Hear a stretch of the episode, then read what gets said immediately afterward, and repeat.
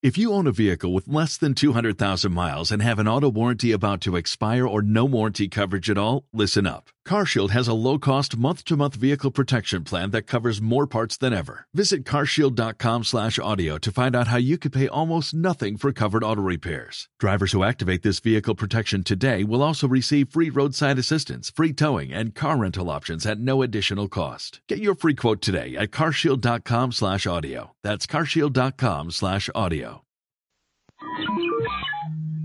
La exquisita ignorancia radio. Oídos nuevos para propuestas nuevas.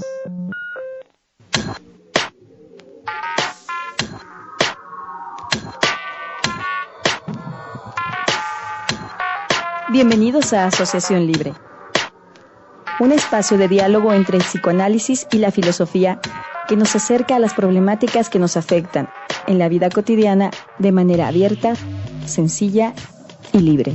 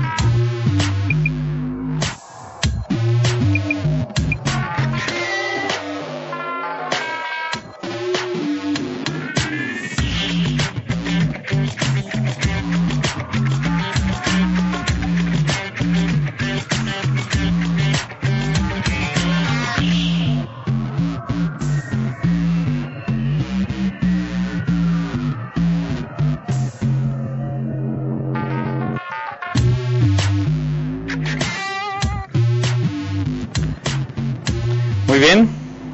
Buenas tardes, buenas noches o buenos días si nos escuchan eh, en, en la mañana. Eh, ¿Qué tal? Buenas, buenas a todos. Es en el micrófono les saluda Javier Ramírez. Bienvenidos a una emisión de Asociación Libre, una emisión más de Asociación Libre. Eh, estamos hoy, lunes primero de octubre de 2018, eh, con un tema, ¿no? Este, bastante curioso, interesante, que propuso eh, Adán Pérez. El día de hoy vamos a hablar de psicoanálisis y técnicas del biopoder. ¿Qué es lo que los distingue? Sería, sería la cuestión.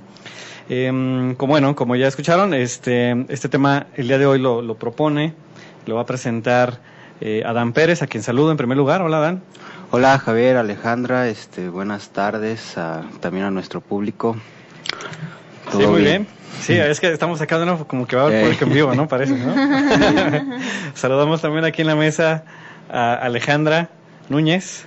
Hola, ¿qué tal? Buenas tardes, noches. Eh, saludos a todos los que nos escuchan en vivo Sí. o los que nos escuchan a través de los podcasts. También un saludo y recordarles que, que bueno, que en estos temas, me gusta decirlo, en estos temas siempre tiene sus, parecería que como sus trampas, no trampas, como sus cuestiones, que si cuando es pregunta ya es un sí o es un no.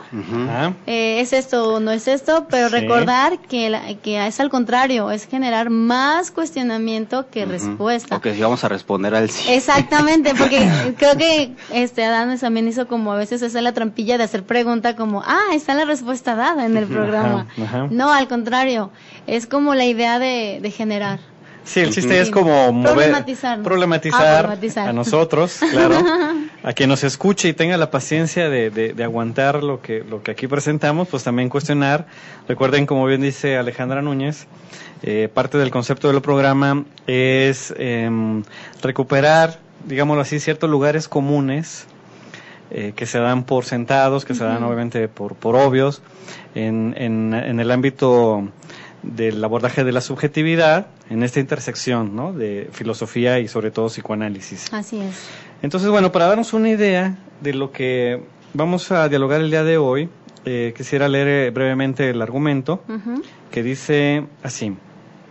Eh, dado que el biopoder se muestra como un sistema de dominación de los cuerpos y voluntades mediante los discursos especializados, por ejemplo los discursos psicológicos, eh, los espacios de atención subjetiva se convierten en espacios de disciplina y de control razonable.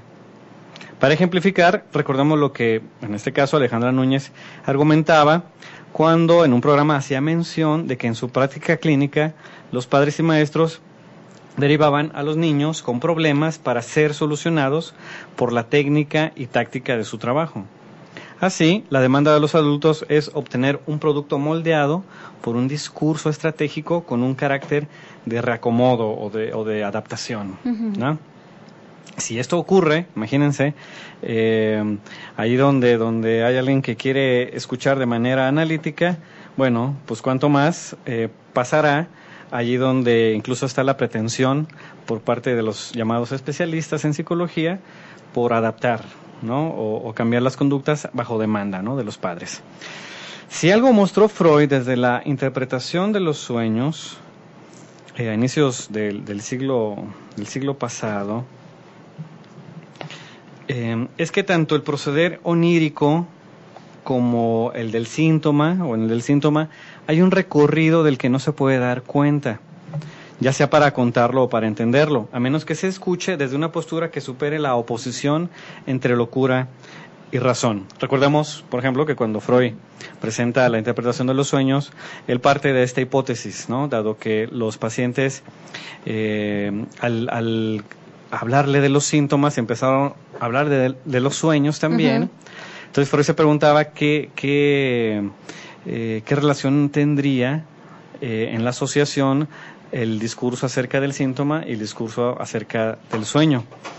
Sabemos que lo que encontró fue que eh, ambos tienen ciertos mecanismos de formación, ¿no? Que los va a atribuir a su, a su famosa hipótesis del inconsciente en la primera tópica, ¿no? De hecho, como esa forma de brincar, digo, haciendo la acotación, pareciera que se brinca.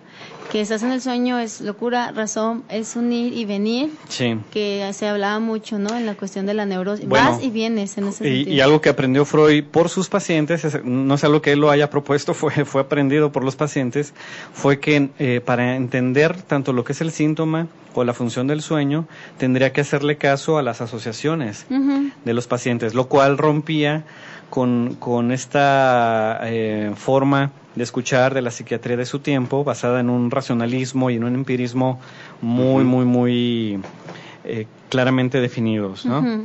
Entonces, la alternativa psicoanalítica que propuso entender estas, como Freud le llamó, formaciones del inconsciente, más allá del imaginario, eh, generó eh, resistencias también entre los analistas que olvidaron el legado de Freud para anteponer la adaptación a ideales de normalidad social. En otros programas recientes, como el que su servidor presentó, eh, cuando retomamos la diferencia Foucaultiana entre la visión crítica de la locura frente a, la visión trágica de la locura, ¿no? Cuando decíamos que en, en, la historia de la locura, en la época clásica, Foucault ubicaba como la, concepción trágica de la locura, eh, una vez aparecida eh, la psiquiatría, eh, pues prácticamente quedó, quedó relegada al ámbito de lo artístico, ¿no? Y sin embargo, frente a la ciencia natural y a la psiquiatría inmersa en ello, el psicoanálisis recupera esta visión trágica de la locura, que decíamos en pocas palabras, pues significa que, que la locura es parte del humano, ¿no? es, eh, le, es propia al humano, incluyendo al, que escucha, ¿no? Eh, entonces, esta, esta distinción de las visiones eh, crítica y trágica de la locura, bueno, fue retomada la visión trágica por el psicoanálisis. También se expuso en su momento la distinción lacaniana en uno de los últimos programas también entre el psicoanálisis verdadero y el psicoanálisis falso, ¿no? Cuando este se basaba en el biologicismo o en la adaptación del yo. Bueno, continuando con la intención de responder la pregunta planteada inicialmente, eh, psicoanálisis y técnicas del biopoder, ¿qué es lo que los distingue? En esta transmisión especificaremos o abordaremos un poco más a detalle el inconsciente, eh, tal como se le concibe dentro del psicoanálisis, la manera de hacer clínica con su esencia de lo imposible y cuestionar también cómo ciertas prácticas pretenden someterlo eh, a las técnicas del biopoder. ¿sí? Entonces, bueno, grosso modo, esta es la, propuesta que nos plantea Adán. Ok. Recordemos al público que vamos a estar al pendiente de sus participaciones. Hay un Twitter que, bueno, pues siempre empiezo, parece chiste esto, ¿verdad? Porque no tengo la clave de ese Twitter, espero que Javier Rodríguez me la pase, pero en todo caso él está al pendiente de esa cuenta si alguien quisiera hacer algún comentario, ¿no? Pero de manera más directa, aquí entre nosotros eh, tenemos acceso a la caja de comentarios de la ignorancia.com, al Facebook de eh, Asociación Libre y Asociación Libre Programa de Radio. Así. Bueno, una vez dicho esto, eh, Alejandra, Adán, eh, ¿por dónde, por dónde podemos, eh, podemos eh, empezar? Pues, ah, ¿Sí? bueno, a mí me gustaría un poquito no dar por, ya como por dado o entendido, esta cuestión de, de biopoder o la cuestión de los conceptos. Este, por ejemplo, en el programa, eh, los cómo se irán abordando, si un aspecto un poco social, un poco, ¿en qué enfoque podríamos decir que se van a abordar? Para partir de ese punto y poder ir como desglosando Sí.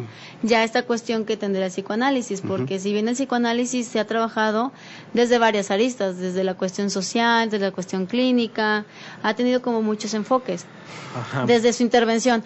Eh, es decir, ¿tiene intervención o no el psicoanálisis en lo social? ¿Tiene o no intervención en la cuestión política? ¿Tiene o no, sí? Toda esa, esta postura, ¿desde dónde, este, Adán, podríamos decir que vamos a abordar esto, este Sí. concepto?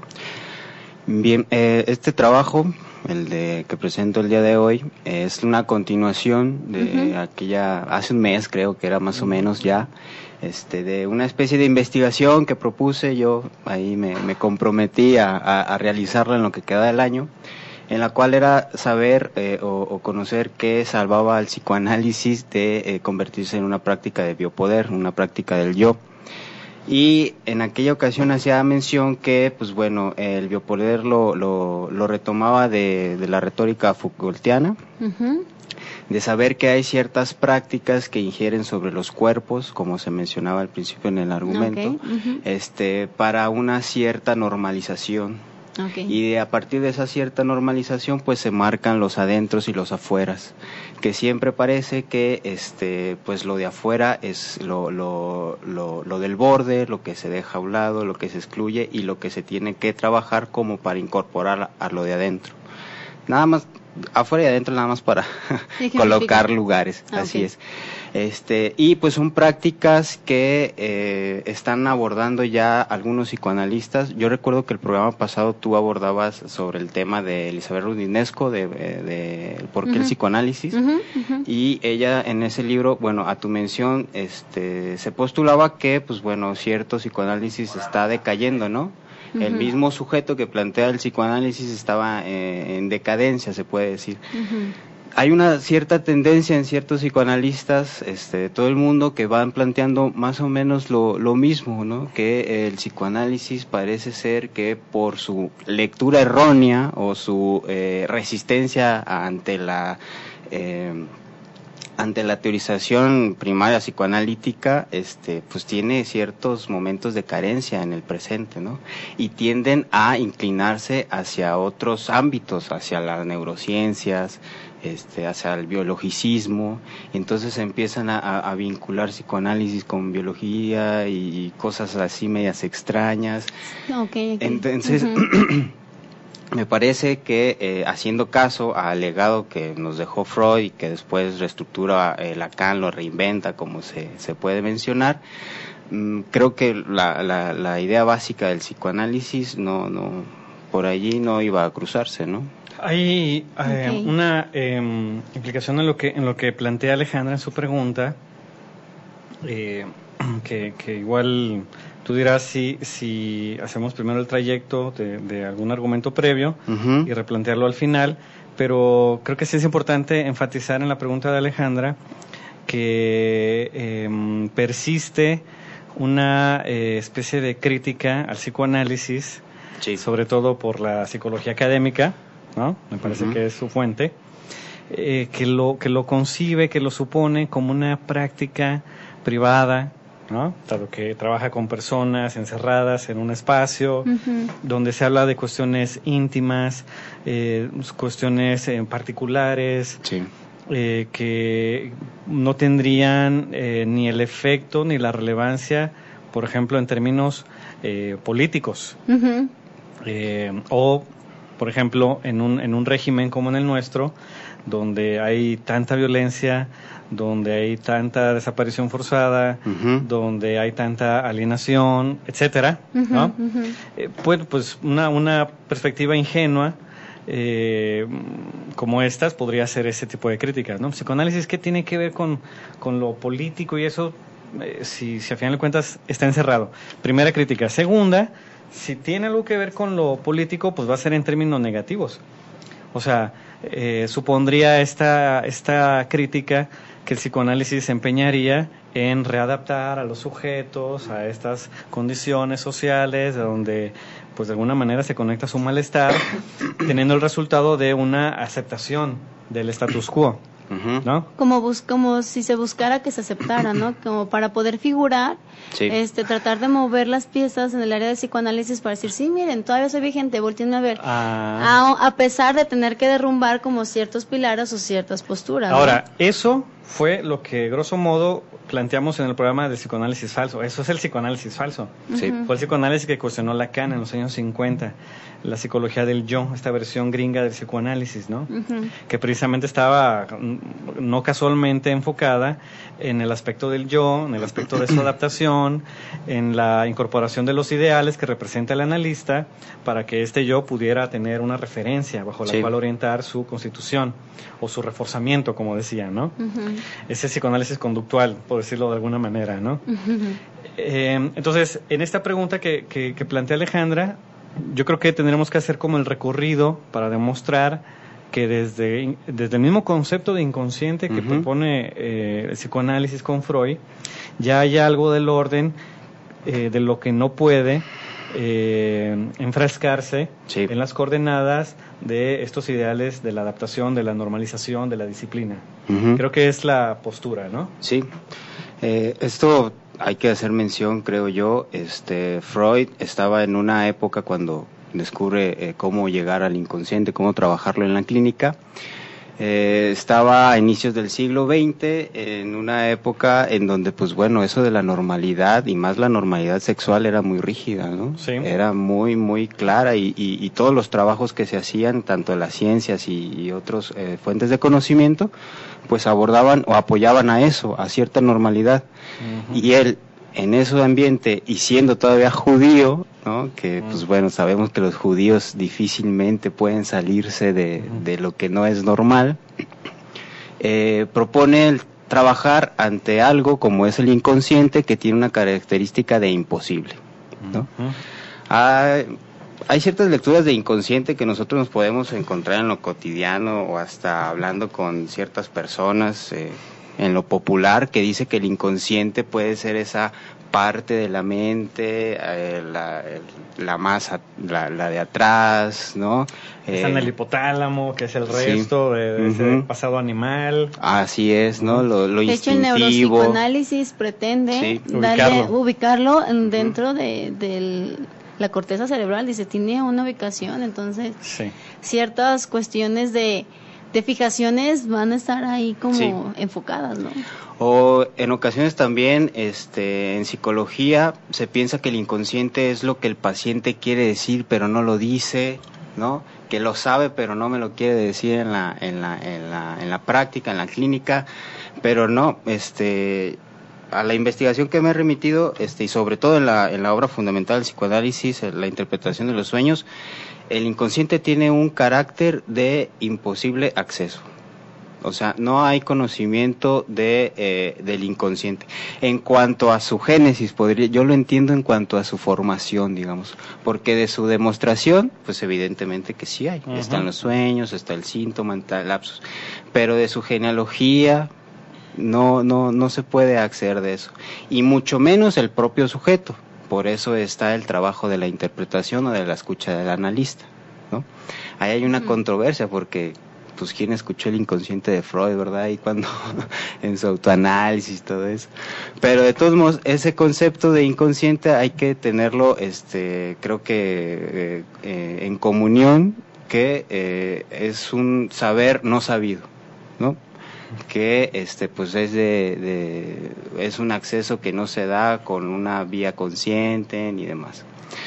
Este Freud, como menciono en el apartado bueno, no en el apartado, en la obra este, de 1900, la interpretación de los sueños hace un esquema de, del aparato anímico, el esquema psíquico del famosísimo Peine, en donde creo que atravesado todavía por lo de su época, ¿no? Y siguiendo los ejemplos que había de, de, de las concepciones de la mente y del biologicismo, todavía pone al, al aparato anímico como un sistema de reflejo en donde pues bueno ingresan ciertos este ciertos ciertas percepciones del mundo exterior hay cierto trabajo este dialéctico eh, yo quisiera colocarlo allí aunque no aparece en la obra y que eh, las huellas némicas que, que, se pueden referenciar a lo de la memoria tienen su aparición de manera singular no son de manera consciente ¿no? Exacto este trabajo de las huellas némicas que después se desglosan a otro apartado. En este, en este apartado, en el, en el aparato del peine, este. ¿Estás hablando del capítulo 7? El capítulo 7 de la interpretación de los sueños. 14, ¿no? Uh -huh. Del, del tomo, tomo, no. Del tomo 4. Del tomo 4 de Amor Hortum. Sí. Uh -huh. eh, como decía, pues bueno, Freud incorpora a lo que se conocía en ese contexto sobre la mente humana, que era lo exterior y lo interno, eh, dos formas de, de, trabajo, se pueden decir internas. Uh -huh. Este, aunque jamás, bueno, hasta el momento no, no, he, no he, leído que, que, Freud estipule que el aparato psíquico estaba dentro de, de, del hombre. Pero pues bueno, yo creo que para ubicar ¿no? Para hacer cuestión ahí de, de colocación y, y, de pensarlas un poco mejor, si es necesario imaginar más o menos uh -huh. una adentro y una afuera. Entonces, eh, Freud incorpora lo que es el preconsciente y el inconsciente a, a una idea de la mente que tenía conciencia nada más, ¿no? En donde el preconsciente esta parte, este, eh, hay que decirlo, eran sistemas individuales. El preconsciente, eh, por la cualidad de, ¿cómo se llama?, de atención, podía mediar entre la conciencia y el inconsciente cierta información o ciertos rasgos del mismo inconsciente, ¿no? Eh, va a ser como el método de, de transmisión que eh, este este método eh, iba a ser una traducción ahí algo algo fallida no no nada sustentable. Es por ello que pues bueno los sueños eh, se podían realizar por medio del preconsciente. Uh -huh. los sueños sabemos que son elementos dispersos simbolizados no son nada claros este para la conciencia. Se supondría según la lectura que fue un trabajo del preconsciente que este, ayuda a, a, que lo, a, que el saber del inconsciente, el cual es, es un saber que, que, que desconocemos, por ciertas simbolizaciones que se, uh -huh. le, se le otorgaron, pueda, trans, pueda transitar a la, a la conciencia. ¿no? Y de hecho, digo, este, abonando un poquito lo que comentas, también ese trabajo que hizo Freud sobre la interpretación de los sueños, desde el primer este apartado, él hace mención y referencia sobre el trabajo que ya se había realizado sobre los sueños. Es decir, les da lugar sí. a los sueños, por ejemplo, orgánicos, una cuestión de, no sé, que también son fisiológicos, como que también busca darle lugar a los sueños desde una postura tanto física, sensorial, intrasensorial. Uh -huh. Creo que es importante decirlo porque Freud no solamente sacó de, ah, los sueños son así y se van a interpretar, no, también ubica que, bueno, los sueños vienen a formarse de diferentes diferentes áreas, pero los que van a contar son aquellos en los que ya se busca hablar de ellos, ¿no? Los que ya se, se busca interpretar. Los, los que se relatan en análisis. Exactamente, porque, ajá, un sueño no va a tener como el efecto que, que deseamos si no se busca uh -huh. o no se habla sí. este, ya en análisis. Por ejemplo, puedes tener el sueño, pero no va a tener como ya la cuestión de interpretar hasta uh -huh. que se habla, ¿no? Sí, que sí. eso es lo importante, no por ende el que lo sueñes y ya lo tengas, ya es paz, una epifanía. Sí, si no me equivoco, está remitiendo a la distinción del el sueño como un proceso onírico, eh, neuropsicológico, por decirlo de alguna manera, sí. eh, respecto al sueño del tal como lo está abordando Freud. No es, no, no es el sueño como proceso psicológico o fisiológico. ajá. Es el sueño del cual sabemos en tanto que se relató por asociación en un análisis. A esos sueños son a los Son que los que Freud se Freud está trabaja. remitiendo. Exacto, sí, como dotar esa diferencia que na- no nada más porque lo sueñes ya va a tener el efecto que se Ajá. cree que. Fro- que Freud habla, ¿no? Que tiene como que va a ser hasta el momento en que se habla, se puede interpretar y se puede utilizar ese sueño. Ujú. Parece, al- ¿No? parece una diferencia pequeña, pero es importante porque esto ha dado pie a mucho malentendido, ¿no? Exactamente. El entendido de que, de que Freud está ofreciendo una teoría de la memoria universal, Ujú. o una teoría del sueño en general, Ujú. eh, o una teoría del inconsciente en general, eh, como algo que está ahí todo el tiempo. Él está hablando de eso que, que encontró eh, en el análisis del Sí. sueño relatado. Por eso la analogía que mencionamos al inicio entre el sueño y el síntoma. Porque cuando una persona eh, cuenta un síntoma, ese síntoma nos lleva a otro lado. Sí. Porque cuando una persona cuenta un sueño, en un análisis, ese sueño nos lleva, nos lleva a otro lado. Sabemos a dónde va a llegar. Claro. Él va a decir, nos va a llevar al deseo reprimido. Exacto. ¿no? Nos va a llevar al, al deseo que fue reprimido, pero eh, no es tan obvia esta distinción. Creo No. que ahí tuvo énfasis. ¿no? Exacto, y aparte también esa cuestión que decía Freud, que todo sueño es una especie de psicosis, por la forma en que está destructurada. Es decir, el sueño no viene a contarse como una historia tal cual. O sea, pasa esto y luego sigue esto. No, parecería que vienen elementos que dices, bueno, ¿de Sí. dónde agarré tanto, tanta información? A ver, entonces, solo para recapitular, Adán, eh, esta, esta noción de inconsciente en una primera tópica. El, eh, el- el aparato como una tópica, es decir, como un topos, una especie de lugar, digamos, imaginario, como decías, para empezar a pensar y a concebir lo que Freud eh, estaba Sí. encontrando. Eh, entonces no- nos, nos habla en esta tópica, en esta, en esta analogía de la imagen, del lugar, que hay diferentes, digamos, departamentos o espacios en esa tópica. Sistemas, hablabas sí. Los famosos sistemas, ¿no? Ujú. Entonces tú decías que en el sistema preconsciente ahí hay una función que se cumple. ¿Cuál es? Podríamos decirla que es como de articular este lo que ha- sucede en el inconsciente. Ajá. Este, uno lo- le pone el artículo masculino, pero la traducción es este es lo, ¿no? Es como lugar, pues. Sí. Eh, articula cierta información, si le puede llamar así, este por medio de la atención, o sea, de lo que se le hace significante y lo transpone a, a- a modo de la conciencia para que la conciencia lo pueda este pues ahora sí que concebir o más o menos entender pero pues bueno este con la dialéctica de los sueños que sí que llaman la atención que son los que se llevan análisis este que son los angustiosos eh, pues se reconoce que no hay nada este consciente en ello no y que como bien dices este nos llevarían a otro lado o sea, nos llevarían a desmembrarlo de, a- eh, de símbolo por símbolo y saber que cada símbolo re- remite a otra, a otra cosa. ¿no? Ujú. Sí, hay que remitir también, Adán, a, a un programa que hace poco también abordaste. Eh, com- hiciste un comentario a, a este texto de Lacan, el de las posiciones del inconsciente. Sí. ¿cierto? También va a ser importante que quien escucha esta parte y quiera como indagar, se remita al programa o directamente al texto de Lacan. Posición del inconsciente está publicado en, en los escritos, en el 2 creo.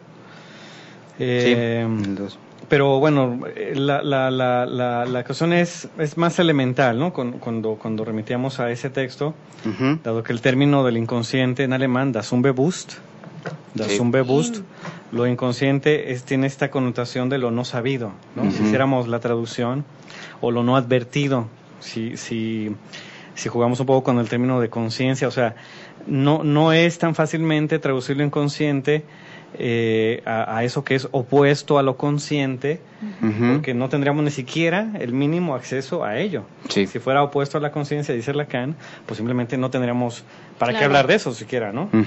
Eh, pero esto de, de, del Umbewusst, eh, eh, lo, lo no advertido, lo, lo no, lo, no, lo no sabido, tampoco remite a cualquier saber o no cosas no sabidas, sino aquello que remite al deseo, al, al deseo reprimido, por ejemplo, Sí. ¿no? Sí.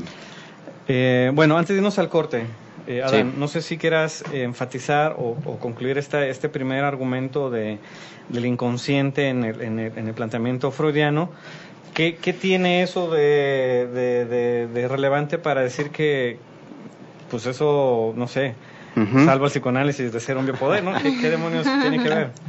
¿A dónde va eso? Antes bueno, fue sin querer, ¿no? Sí. Todo es sin querer. un tropezón ahí. No, este, creo que como teorización básica para el psicoanálisis, este, como idea fundamental del psicoanálisis, es, es difícil encontrar eh, o es una es anacrónico decir que hay eh, cierta eh, técnica o táctica que nos pueda dar como consecuencia una modelación de este saber no sabido.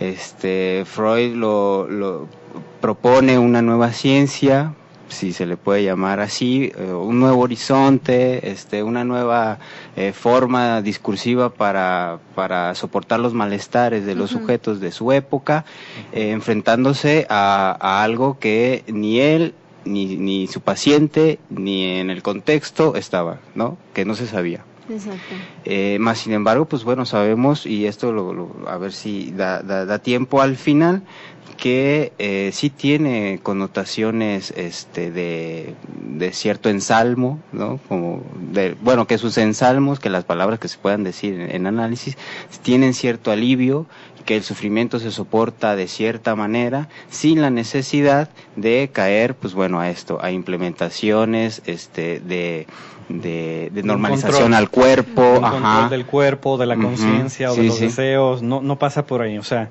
la conclusión provisional, para irnos al corte, es que desde el concepto inicial de inconsciente en Freud, él da cuenta de algo que forma parte de, del humano, por lo menos el sufriente, que va ahí a, análisis, y, que, y que eso eh, indica que hay algo del orden de lo incontrolable, que no se puede prescribir, que no se puede regular, que no se puede controlar. Curiosamente, al aceptarlo de esa manera, puede tener cierto efecto incluso hasta de alivio sí. ¿no? en, en el sufrimiento del quien lo dice. Así es. Bueno. también como una especie de, de, confrontar, ¿no? Como decir, pues es algo que ahí está, entonces no se sabe, entonces no podemos con él. Digo, también. También puede tener su momento de crisis, claro, ¿no? bueno. ¿Ves como para claro, sí, claro. Bueno, muy bien, pues vamos al corte musical, ya estamos eh, en medio programa. Este. ¿Qué, canción eh, vamos a escuchar para este corte? Es una rola de una intérprete africana, Tracy Chapman, se llama la canción eh, The Fast Card, pues para que se sientan bien ahí escuchen. Bueno, muy bien. Atrapado en los 90, regresamos, ¿no? sí. Está chido.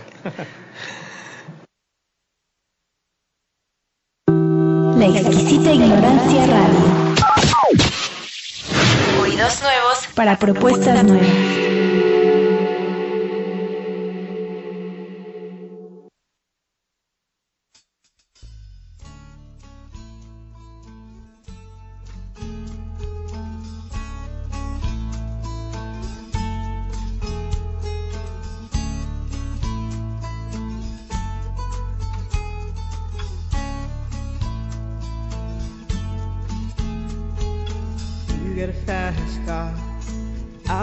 Get to anywhere. Maybe we make a deal. Maybe together we can get somewhere. Any place is better.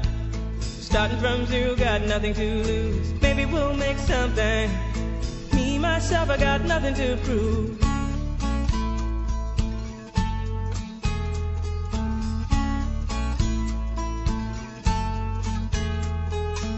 You got a fast car. I got a plan to get us out of here. Been working at the convenience store. Managed to save just a little bit of money. Won't have to drive too far. Just cross the border and into the city. You and I can both get jobs and finally see what it means to be living.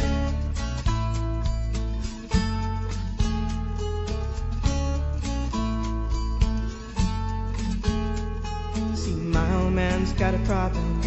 Yeah, but the bottle, that's the way it is. He says body's too old for working. His body's too young to look like his. My mama went off and left him. She wanted more from life than he could give. I said, somebody's got to take care of him. So I quit school and that's what I did.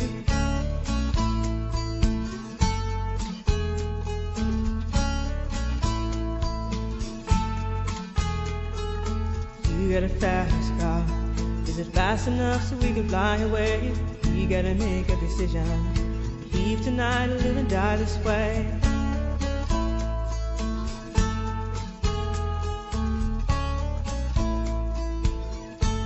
So I remember when we were driving, driving in your car. Speed so fast, I felt like I was drunk. City lights stay out before us, and your arm felt nice wrapped around my shoulder. And I, I had a feeling that I belonged.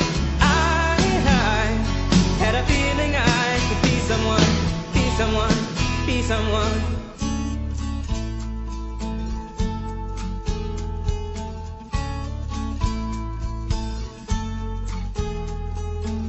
We got a fast car.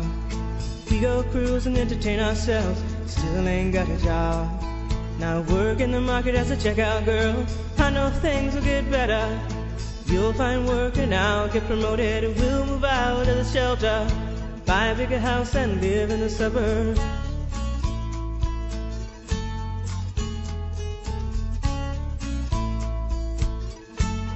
I remember when we were driving, driving in your car. Speed so fast, it felt like I was drunk.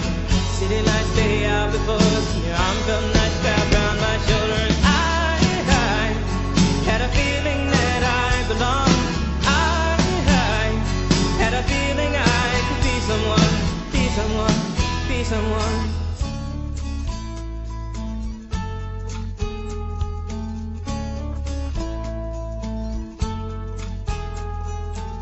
You got a fast car. I got a job that pays all our bills. You sell, drinking late at the bar. Some more your friends than you do your kids. I'd always hope for better. Thought maybe together you and me find it. I got no plans, I ain't going nowhere.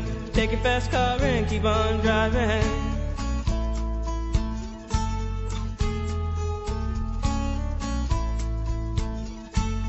I remember when we were driving, driving in your car. So fast, it felt like I was drunk. City lights stay out before Your arm felt nice wrapped around my shoulder. And I, I had a feeling that I belonged. I, I had a feeling I could be someone, be someone, be someone.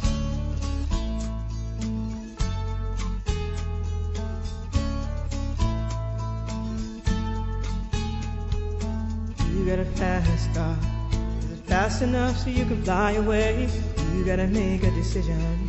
Leave tonight or live and die this way.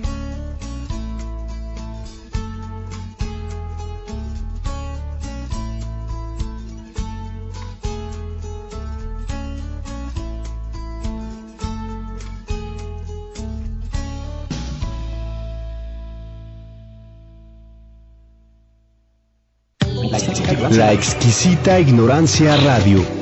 Oídos nuevos para propuestas nuevas.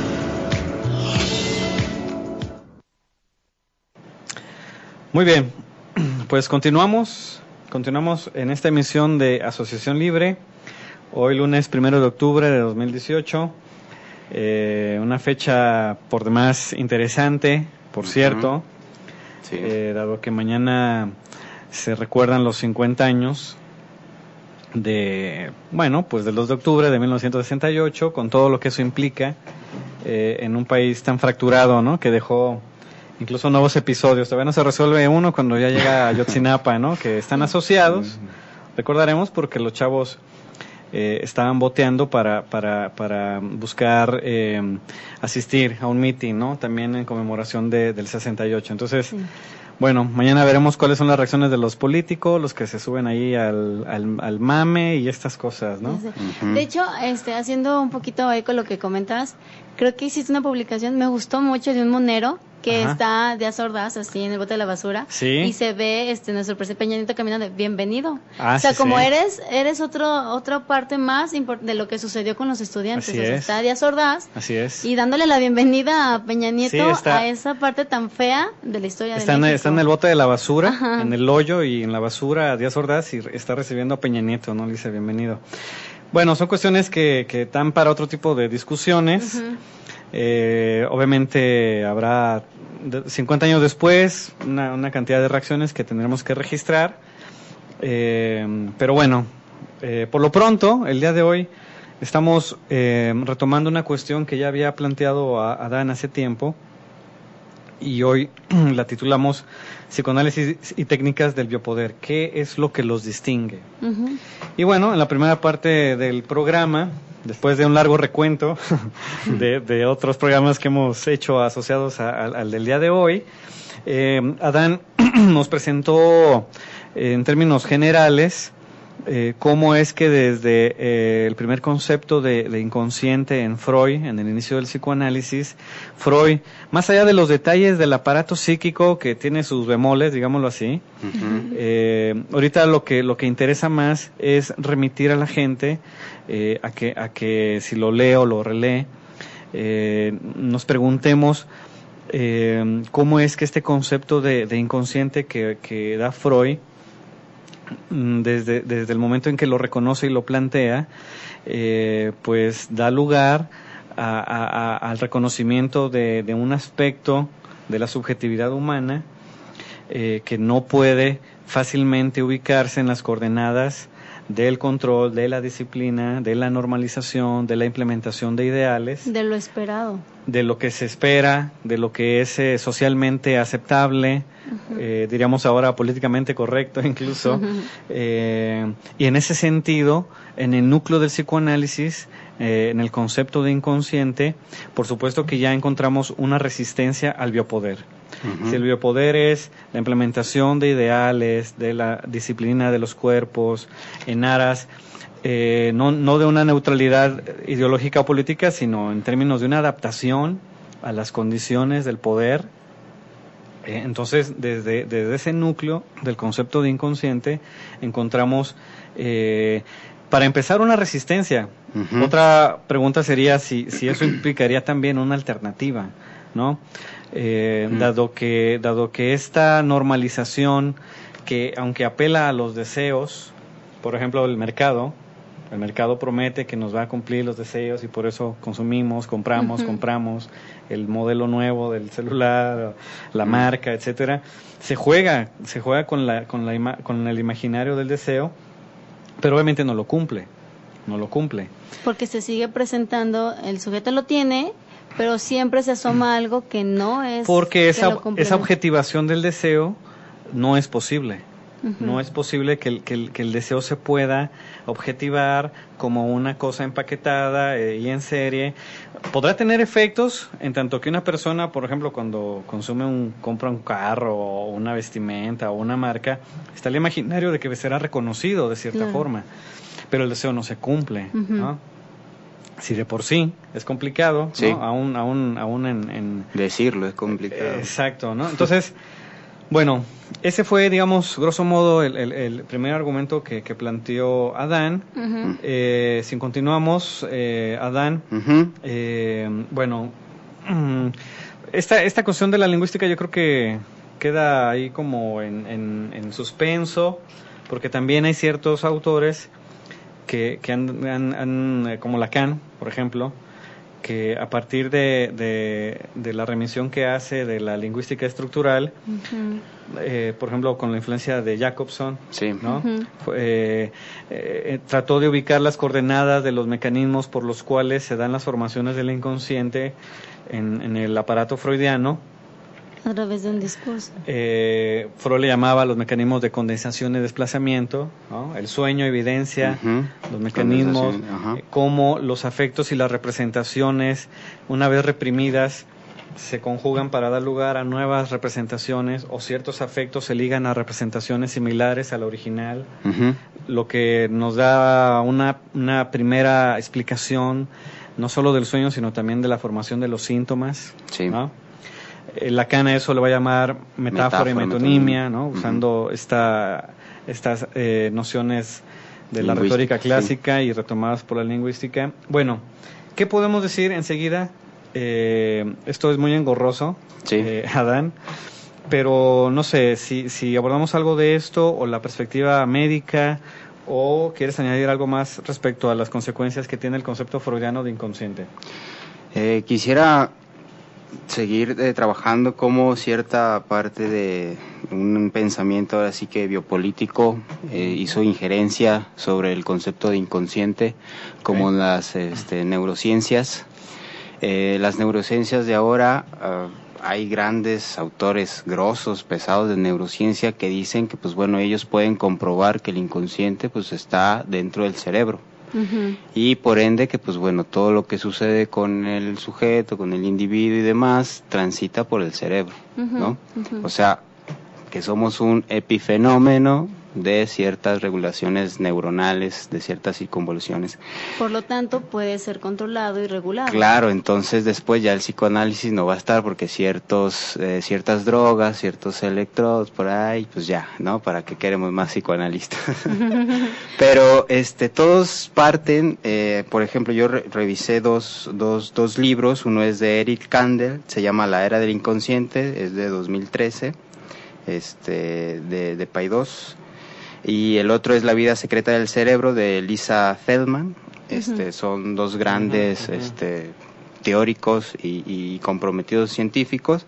Y los dos libros comienzan diciendo que Freud hubiese demostrado que el inconsciente y todo el aparato anímico está en el cerebro si hubiese tenido todas, eh, todos los aparatos, eh, todas las técnicas y, y, y todas eh, las tecnologías que hoy tenemos, ¿no? Sí, recordando cómo fue que inició Freud, ¿no? Sus trabajos en... Claro, revisando los nervios y todo esto. Que hablaba él de una cuestión de la, de la neurona sensitiva, motora. El neurólogo, eh, sus primeras explicaciones de eso que estaba apareciendo, eh, apareciéndose en los pacientes, posiblemente apelaban a estas referencias neurológicas, ¿no? Pero que fue cuando él se, se llegó a la encrucijada de cuando yo no podía nombrar las neuronas de las motoras a las sensitivas, a las némicas, pasaba algo en esas tres que ya no tenía como lugar, ¿no? Que fue cuando Freud dijo, a ver, no, porque no me está dando esta cuestión de... Tengo que pasar a la psicología. Exacto, porque los, el síntoma, eh, la histeria, todo eso no me está, no me está encajando como en esas tres neuronas, por así en, esa, en esa explicación. De hecho, fue un texto inédito, ¿no? O sea, no, no lo publicó. En vida no lo publicó. En vida no lo publicó y no quería que lo publicaran, pero bueno, ¿no? Para variar. Sí. Eh, Sí, Adán, entonces, sí, estos eh, autores... sí, estos autores sostienen eso, que pues bueno, el, inconsciente se pudo haber demostrado desde antes si tuviera, no sé, ciertos eh, magnetos para poder ver este el cerebro. Tomando nota de que por inconsciente ya no es el inconsciente freudiano del que dijimos. No. O sea, el inconsciente aquí se va a tomar como una especie de, de, un proceso bioquímico eh, em, que, que, que, tiene efectos conductuales, pero del cual el sujeto no está advertido. Sí, me parece que ahí estos eh, neurofísicos, estos científicos hacen una lectura un poco descontextualizada porque creo yo que pasan del inconsciente y, creen que es lo mismo que el ello, ¿no?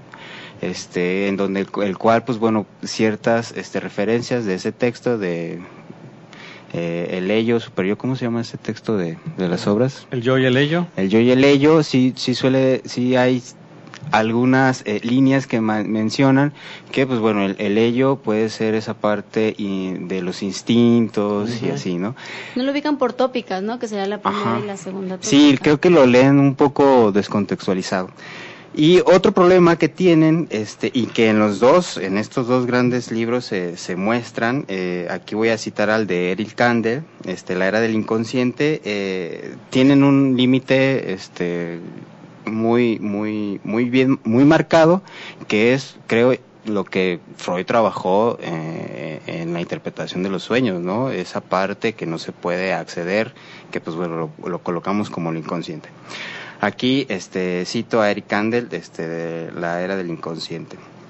Hasta ahora, después de haber demostrado este, esta cita es después de haber demostrado que sí, que pues bueno, podemos encontrar el inconsciente en el cerebro y todo esto, ¿no? Pero hasta ahora ignoramos totalmente cómo el disparo de determinadas neuronas produce el componente subjetivo de la percepción consciente. Ni siquiera en el caso más simple. En efecto, según Nagel y Sarle, me imagino que son otros físicos, este, otros eh, científicos, carecemos de una teoría conveniente para explicar cómo un fenómeno objetivo, como las señales eléctricas del cerebro, pueden causar una experiencia subjetiva, como el dolor, Como consecuencia, puesto que la ciencia tal como la, eh, como la practicamos, perdón, eh, como consecuencia, puesto que la ciencia tal como la practicamos entraña una visión reduccionista y analítica de sucesos complejos, mientras que la conciencia es irreductiblemente subjetiva. Una teoría semejante está fuera de nuestro alcance por ahora. O sea, eh, todo lo que Freud había postulado en la interpretación de los sueños con este aparato anímico, el sistema del pain y todo eso, era justamente para dar eso, porque eh, ciertas huellas némicas eh, nos, nos, nos afectan, o sea, por qué ciertos espacios del, del discurrir de nuestra vida nos, nos, nos, nos interpelan, ya sea de una manera positiva, negativa, por así decirlo, ¿no? Creo que Freud era lo que estaba teorizando, este, y, ellos se ven acortados, claro, nada más por haber revisado lo que es eh, el cerebro y ciertas manifestaciones eléctricas, este, pues se ven acortados a, a- a no saber qué, cómo es que se que, que trabaja eh, eh, lo subjetivo, ¿no?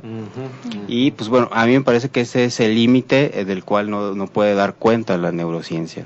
O sea, que no solo el, el psicoanálisis como un campo alternativo, eh, contraejemplar a la ciencia, eh, marcaría ese límite, sino que dentro de la misma eh, ciencia Sí. hay autores que también plantean que hay un límite en términos de dar cuenta de ciertas experiencias subjetivas. Sí, no, no pueden someter al cerebro este, ciertas cosas que transitan en el contexto, ¿no? Como las decisiones arrebatadas, este, pongo por ejemplo, hace, hace poco hubo una noticia de eh, que cierta comunidad lin- eh, había linchado a, a unos este a unos sujetos porque pensaban que eran roba, robachicos Ah, sí, y que estas cosas, ¿no? Sí, los, Provocaron, los ¿no? de Hidalgo, los de un- Sí, Puebla. Morelos o algo así, ¿no? No El recuerdo bien. sobrino, ¿no? Algo El así, sobrino. sí. Fue un chisme que se fue, se fue, ta, ta, ta, ta, ta, y pum. En las redes sociales al- al- apareció al- mucho esa idea del, del- del- de que había robachicos.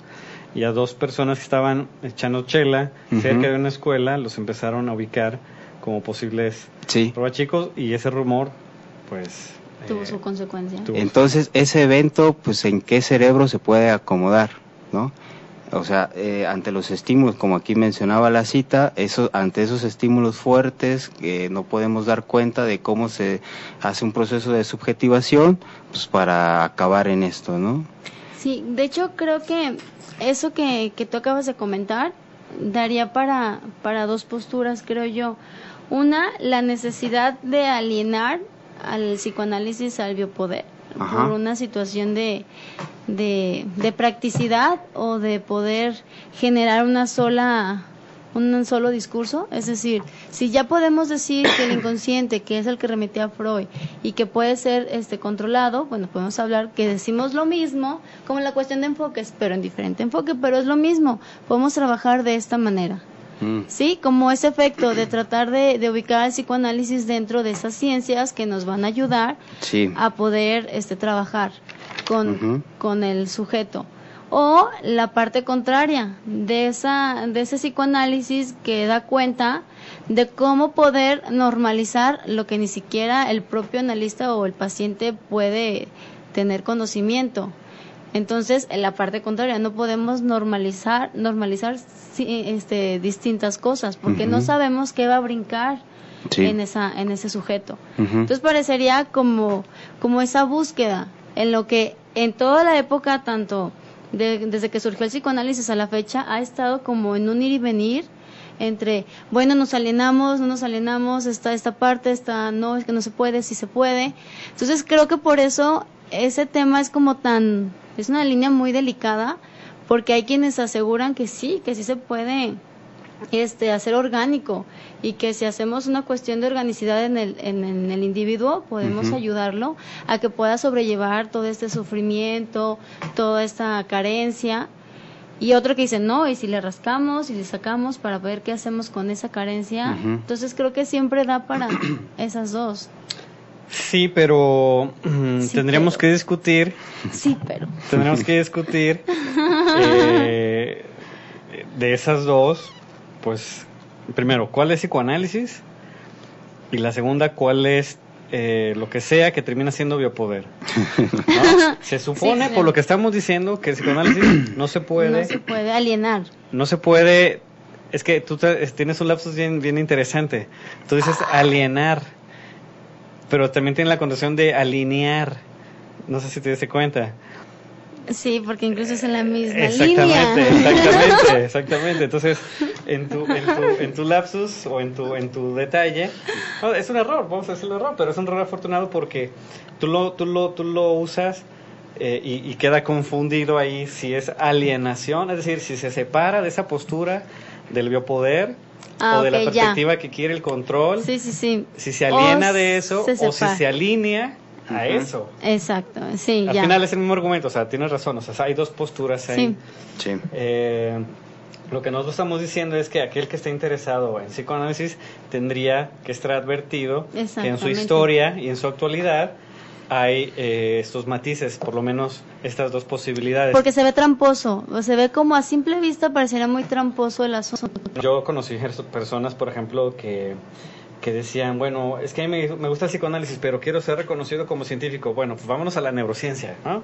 por ejemplo. Sí, Este, pero al final es la práctica, como decía Lacan cuando vimos Sí. aquel programa, va a ser la práctica la que va a definir si es el psicoanálisis Sí. verdadero o falso, ¿no? Bueno, estamos llegando a, a la, a la parte final. Este, nos quedan unos dos minutos, Adán. Eh, no Sí. sé si quieras terminar el argumento o, o ampliarlo, eh, sino para pasar a las conclusiones. Sí, nada más lo voy a ampliar con una cita de, de, de Lacan, que de hecho pues ya la traía predemitada, este, referente a esto que mencionas, Javier, sobre la práctica, que va a ser la diferencia en que si un psicoanálisis ya es este, una práctica de biopoder, bueno, que ya no sería, evidentemente. Es una práctica muy conocida de Lacan en función en campo de la palabra de 1953. Una frase Ajá, ah, dice lo siguiente. del discurso de Roma, ¿no? Sí, así es. Mejor pues que renuncie quien no pueda unir a su horizonte la subjetividad de su época, pues ¿cómo podría hacer de su ser el eje de tantas vidas aquel que no supiese nada de la dialéctica, que lo lanza con esas vidas en un movimiento simbólico? Que conozca bien la espira a lo que su época lo arrastra en la obra, con- eh, en la obra continuada de Babel, y que su época y que sepa su función de intérprete de la discordia de los lenguajes. Bueno, este, nada más para cerrar esta, esta cita, creo que Lacan, eh, es, como mencionaba, es muy temprana en su, en su, en su enseñanza, marca muy bien que eh, el, el analista eh, debe de estar advertido de cómo es que se va eh, cosificando, por alguna manera, así decirlo, el entendimiento del sujeto de la época, ¿no? Que hoy en día nos estamos eh, remitiendo a que hay algunos factores del biopoder, de la economía, de la violencia que lo están afectando. Esto conlleva a pensar que el sujeto que piensa el psicoanálisis no es un sujeto de que se tenga una comparativa con eh, el de antes, ¿no? Eh, es un sujeto a- atemporal, es un nuevo sujeto, es un sujeto que está de hecho por, por, por crearse, ¿no? Y, y que pues bueno, estos, eh, estas líneas o estas maneras de, de pensar que provocan que el psicoanalista pues ahora sí tenga un abanico amplio de qué es lo que transita en, en- en- en su en su en su cultura por así decirlo este eh, pues dé cuenta de, de, qué trabajo va a tener ahí con, con, con lo que va a escuchar, porque como dice, pues bueno, va a ser el eje, ¿no? ¿Cómo podría ser el eje si está remitido pues a eh, la utilización del discurso que va a recibir en, en, la, en la clínica? Esta, esta frase de Lacan abre la ventana para recordar que lo que lo que recibe el analista y su misma postura y el efecto de lo que recibe y sale en el análisis eh, está conectado con su contexto, con su época, Sí. con su cultura y que por lo tanto va a tener ciertos efectos también, no solo a nivel de lo individual, sino que en tanto sujeto social tendrá efectos eh, en, en el deseo, en los conflictos, en los sufrimientos de otras personas. Sí. Bueno, eh, Alejandra, conclusión. Pues como conclusión podríamos hablar un poquito de que en esa escucha es importante el- ya en la práctica poder este como como analista, mover al sujeto de su demanda inicial para poder ubicar su deseo, ¿no? Que muchas veces es lo tramposo que puede ser, de que viene a demandar algo y a veces es una demanda de, de alienación, de tengo que estar feliz porque... Hágame compré- exitoso para que mi pareja no me deje. Exactamente, entonces, y es una demanda constante, es que me quiero sentir bien, quiero sentirme contento, quiero esto, quiero así, así. Entonces, es muy, muy importante poder generar esa escucha para poder hacer esa, esa cuestión de movimiento en el sujeto, porque si nos vamos así a simplemente a la demanda, ah, pues sí, ahorita, repita conmigo, me voy a levantar contento y voy a ser Claro. exitoso. Entonces, es esa cuestión que creo que como conclusión podría caber ahí en la práctica. Sí. De hecho, como conclusión, eso sería, digamos, eh, la aparición del sujeto. Una cosa será la persona que llega y demanda por lo imaginario del ego, Sí. eh, su reforzamiento para ser aceptado y ser feliz y con todo lo demás. Y ya cuando eh, eh, en las sesiones de entrevistas o las iniciales, como se le llame, se, se formula una pregunta en la que se implica el sujeto en eso que le pasa, en el síntoma extraño, en la idea extraña, justo es ahí cuando, cuando aparece el sujeto como tal. ¿no? Exactamente. Bueno, muy bien, pues se nos acabó el tiempo para por hoy, para este programa. Sí. Este, quedan algunas cuestiones en el tintero, pero bueno, pues La siguiente ya las presento, yo creo. al pendiente ahí de, de sus comentarios por si hubiera y algunos nos mandaron saludos, Aníbal, saludos, Saludos este Saludos. Mayra, Ivonne, eh, Víctor, Lucifer, al público aquí presente. el público aquí presente, ah, que, sí, que tuvimos público, que tenemos público. tenemos público aquí presente, nos, este, Más nos- nervios. ¿verdad? Sí, nos dio un poco de nervio aquí, pero bueno, este, qué bueno que nos aguantaron. Espero que se haya divertido un poco también. Gracias. que vuelvan. Y ojalá vuelvan. Ojalá que les vuelva a agarrar la lluvia y que se queden otro día aquí, ¿no? Bueno, buenas noches y nos escuchamos la próxima. Hasta luego. Hasta luego.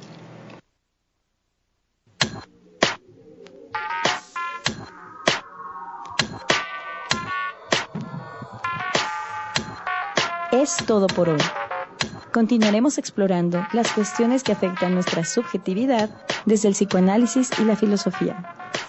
Nos escuchamos la próxima ocasión aquí en Asociación Libre por la.